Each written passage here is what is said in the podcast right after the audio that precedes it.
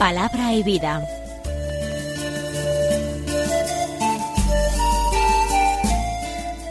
Con el padre Manuel Horta desde Sevilla.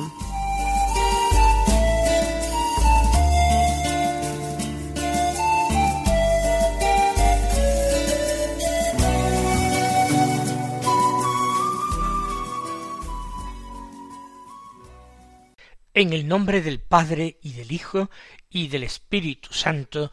Amén. Alabados sean Jesús y María. Muy buenos días, queridos amigos, oyentes de Radio María y seguidores del programa Palabra y Vida. Hoy es el miércoles de la primera semana del tiempo ordinario y este miércoles es 12 de enero.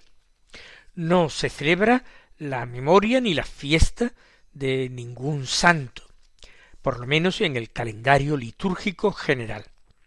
Y nosotros vamos avanzando en esta primera fase del tiempo ordinario que concluirá a principios de marzo con el comienzo de la cuaresma. Ahora en el tiempo ordinario, como ustedes saben, estamos considerando el misterio de Cristo sin fijarnos de manera particular en un aspecto concreto de este misterio. Estamos tomando como eh, Evangelio de la Misa el de San Marcos, leído de una manera continuada, y como primera lectura el primer libro de Samuel también de una forma continuada. Y empezamos nuestra meditación precisamente por esta primera lectura. Del libro primero de Samuel se toma capítulo tercero, versículos uno al diez y diecinueve y veinte. Es un episodio precioso, nada que ver con las lecturas del lunes y del martes que resultaban más anodinas, aunque una mirada de fe sobre ellas nos permitía descubrir aspectos que podían enriquecer nuestra meditación, nuestra reflexión personal. Pero este texto merece la pena que lo escuchemos completo. Dice así, en aquel tiempo el joven Samuel servía al Señor al lado de Elí. La palabra del Señor era rara en aquellos días, y no eran frecuentes las visiones. Un día Elí estaba acostado en su habitación, sus ojos habían comenzado a debilitarse y no podía ver. La lámpara de Dios aún no se había apagado, y Samuel estaba acostado en el templo del Señor, donde se encontraba el arca de Dios. Entonces el Señor llamó a Samuel. Este respondió Aquí estoy. Corrió a donde estaba Elí y dijo Aquí estoy porque me has llamado respondió No te he llamado. Vuelve a acostarte. Fue y se acostó. El Señor volvió a llamar a Samuel. Se levantó Samuel, fue a donde estaba Elí y dijo Aquí estoy porque me has llamado. Respondió No te he llamado, hijo mío, vuelve a acostarte. Samuel no conocía aún al Señor, ni se le había manifestado todavía la palabra del Señor. El Señor llamó a Samuel por tercera vez. Se levantó, fue a donde estaba Elí y dijo Aquí estoy porque me has llamado. Comprendió entonces Elí que era el Señor el que llamaba al joven y dijo a Samuel Ve a acostarte y si te llama de nuevo di Habla, Señor, que tu siervo escucha. Samuel fue a acostarse en su sitio. El Señor se presentó y llamó como las veces anteriores. Samuel, Samuel. Respondió Samuel, habla, que tu siervo escucha. Samuel creció, el Señor estaba con él, y no dejó que se frustrara ninguna de sus palabras. Todo Israel, desde Dan a Berseba, supo que Samuel era un auténtico profeta del Señor. Es un episodio el que acabamos de escuchar bien conocido.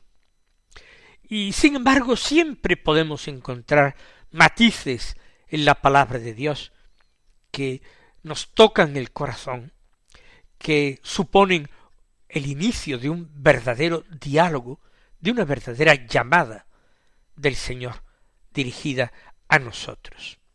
El joven Samuel, así se le denomina en el texto un par de veces. No podemos colegir por esta expresión qué edad tenía. Podía ser un niño, podía ser un adolescente, todavía no tiene un papel importante, lo va a ir adquiriendo poco a poco a partir de ahora. Él sirve al Señor al servicio de Elí.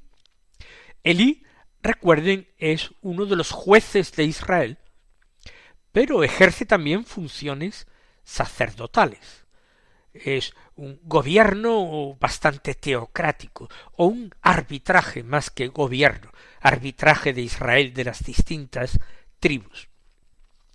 Pero hay una situación que a nosotros nos pone inmediatamente en contacto con nuestro tiempo y con nuestro mundo. ¿Cómo es eso posible cuando son tan diferentes? Pues por esta expresión que utiliza el autor sagrado. La palabra del Señor era rara en aquellos días y no eran frecuentes las visiones. Nuestro mundo es un mundo laicista, donde se ha arrinconado a Dios, donde se ha expulsado no sólo de la vida pública, sino también incluso de la vida privada, cualquier símbolo religioso, cualquier manifestación de religiosidad, de creencia, de veneración de Dios. Nuestra cultura es una cultura de raíz cristiana, que no puede entenderse sin el cristianismo. Y sin embargo, esa cultura se suicida, se hace un verdadero araquiri. ¿Por qué? Porque cortando con sus propias raíces, la planta evidentemente muere. Y eso es lo que hace nuestro mundo occidental, quiere cortar y a veces violentamente, airadamente, quiere cortar con sus raíces y falta de raíces, todo se queda en una hojarasca que se va secando cada vez más. Recuerden ustedes lo que dijo el Señor en los Evangelios. Aquel sarmiento de la vid que es cortado, separado de la vid, se seca y ya no sirve para nada más que para ser echado al fuego y que arda. Así nuestra sociedad, así nuestra cultura, así nuestro mundo, que, como digo, se está condenando a la esterilidad y a la muerte. Y esto a niveles culturales y a niveles biológicos. Porque la falta de fecundidad biológica en nuestras sociedades es un gran problema. La infecundidad, unida además a la promoción y facilitación del aborto, está llevando a nuestro mundo a que ese suicidio cultural se convierta también en un verdadero suicidio sociológico. La palabra del Señor era rara en aquellos días de Elí y Samuel. En nuestros tiempos se ha silenciado totalmente. No eran frecuentes las visiones. Hoy lo que predomina es la oscuridad más densa e impenetrable. No hacemos una purificación interior que nos permita abrir nuestros oídos a la verdad, que nos permita abrir nuestra mirada a la belleza de Dios. Se nos hace imposible realizar ese camino que es Cristo. ¿Qué ocurre en el texto? Hay unas llamadas de Dios al joven o niño Samuel algunas personas dicen precipitadamente lo llamó tres veces. Pues no, no lo llamó tres veces. Este texto que hemos leído nos presenta que lo llamó cuatro veces. Problemas de leer demasiado rápido. Aquí estoy, él no sabe todavía quién le llama. El texto aclara que eh, todavía Samuel no conocía quién era el Señor. ¿Esto qué quiere decir? Claro que Samuel ha oído hablar de Yahvé, si vive en el mismo santuario de Silo, quizás en el mismo recinto donde se encuentra el arca de la alianza, si ha oído a Elí impartir justicia, realizar sus arbitrajes, a partir de la ley de Moisés dada por Dios. Lo que no ocurría todavía es que Samuel no tenía un conocimiento personal de Dios. No conocía aún al Señor, quiere decir que no había hablado con él de tú a tú. Que ese conocimiento era todavía un conocimiento demasiado teórico. A partir de ahora empieza un diálogo que no cesará a lo largo de toda la vida de Samuel. Es lo que nosotros nos esforzamos en perseguir con este programa nuestro, palabra y vida que realizamos ya después de tantos años. Que en los corazones de todos los oyentes brote el deseo de comenzar ese diálogo personal con Dios en algún momento. Y el diálogo personal con alguien a quien vamos descubriendo poco a poco, al que vamos amando cada vez más a medida que aumenta el conocimiento, aumentará el amor. Ese diálogo no tiene que partir de unas condiciones muy extrañas. No tenemos que manejar técnicas ni disposiciones muy extrañas. Puede rezar agradando muchísimo a Dios un niño pequeño, quizás como era en su momento Samuel, puede agradar muchísimo al Señor. Un anciano cuya cabeza y no sólo su vista, como la de Eli, se debilita profundamente, puede agradar mucho al Señor con su oración. Porque la oración no es cuestión de concentración, no es cuestión de técnicas, no es cuestión de tener una gran capacidad de atención, de reflexión. La oración es cuestión de amor, de confianza y de entrega. Yo no quiero rezar para crecer espiritualmente. Yo quiero rezar para que el Señor esté contento, para complacer al Señor, porque Él busca incansablemente que le prestemos atención, que le consultemos nuestras cosas, que le digamos, aunque sea en un balbuceo, en una mirada rápida, en un pensamiento fugaz, que le digamos hasta qué punto Él es importante para nosotros, y nosotros no podríamos vivir la vida de la misma manera sin Él. Eso es la oración.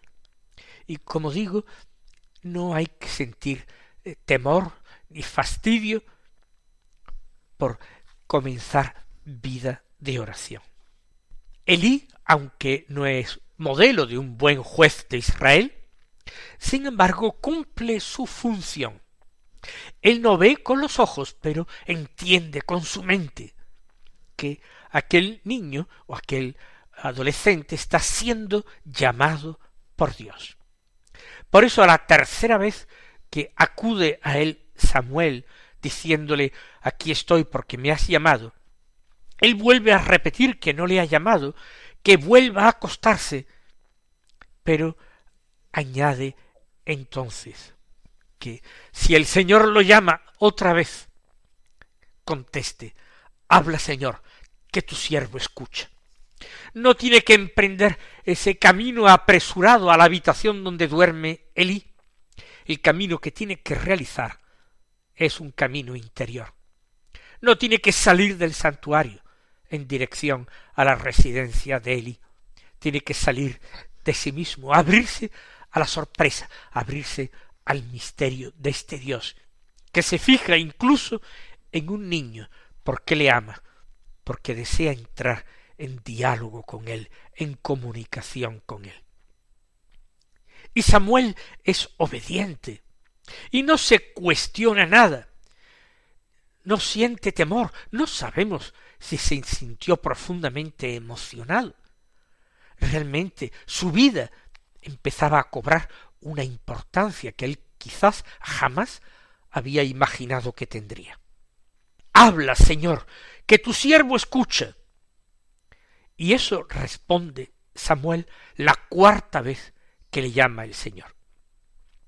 Y el texto del leccionario litúrgico hace una elipsis y desde el versículo décimo de este capítulo tercero pasa a los versículos diecinueve y veinte, que hablan de quién fue luego, adulto, Samuel. Samuel creció y el Señor estaba con él y no dejó que se frustrara ninguna de sus palabras.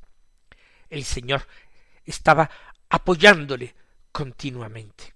Y todos, todos, todo Israel, dice desde Dan, que es la población más al norte, hasta Berseba, en los límites del desierto, que es la población más al sur de Canaán, todos supieron que Samuel era un auténtico profeta del Señor. Que nuestras obras, nuestras palabras, nuestro comportamiento, todo sea tal, que quienes nos vean y quienes nos traten, también digan de nosotros, ese es un discípulo de Jesucristo.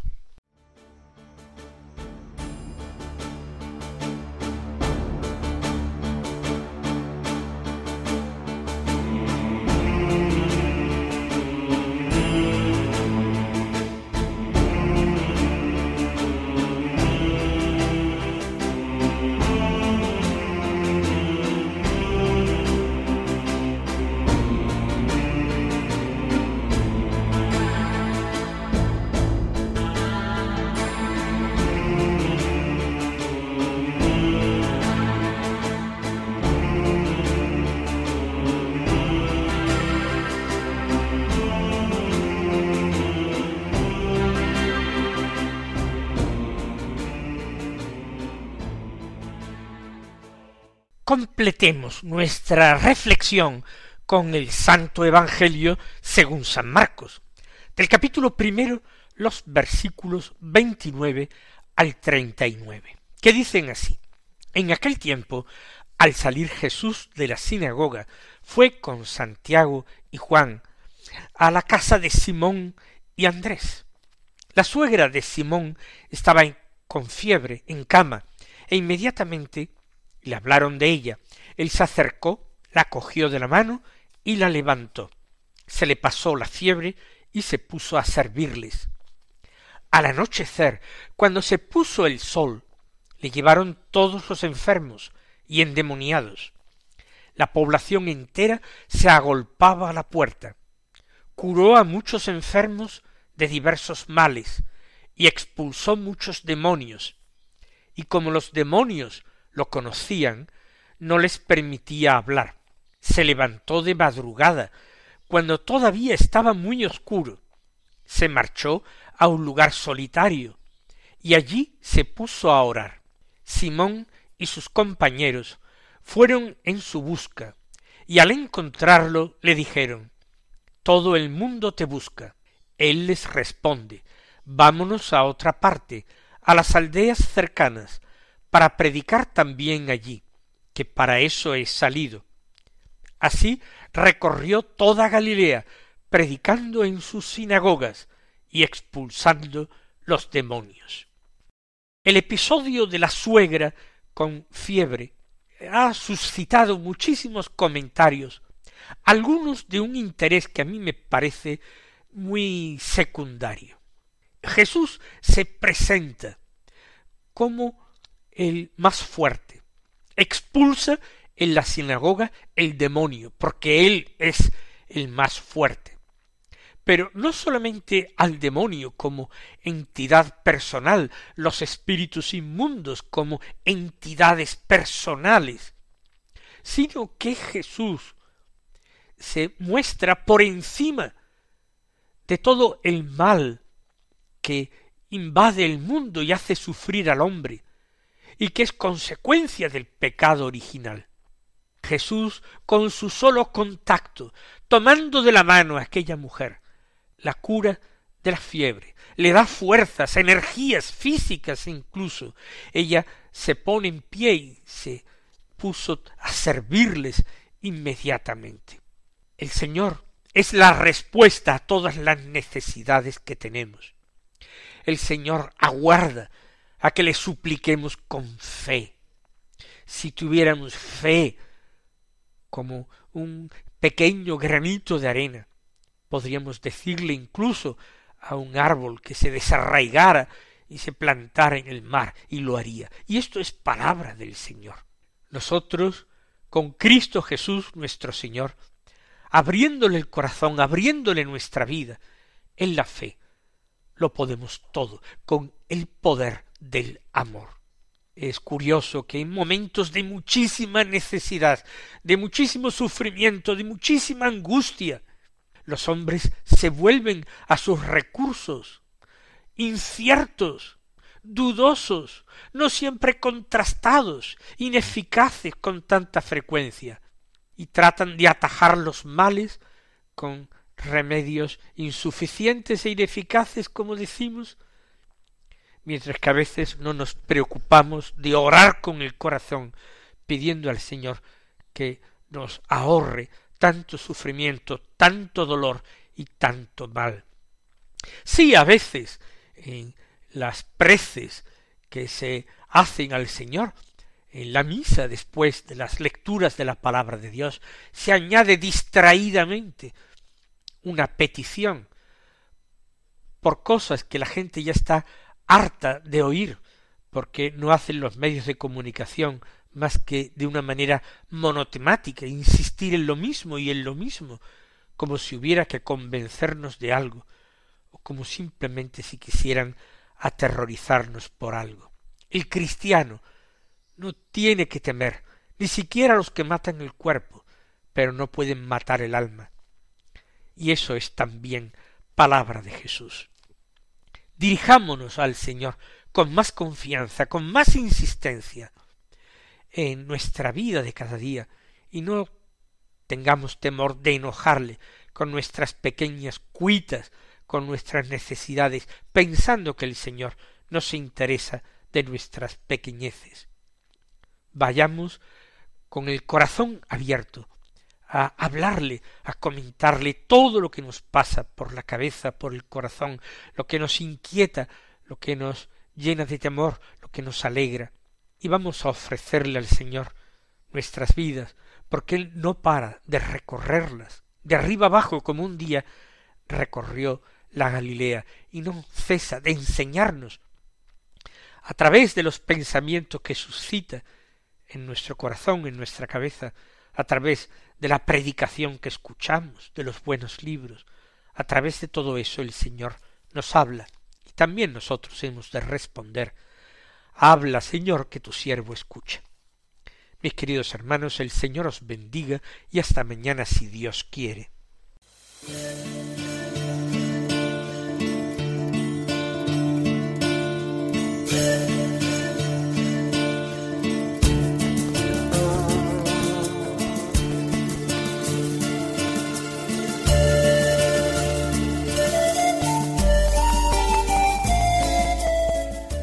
Concluye Palabra y Vida, un programa dirigido desde Sevilla por el Padre Manuel Horta.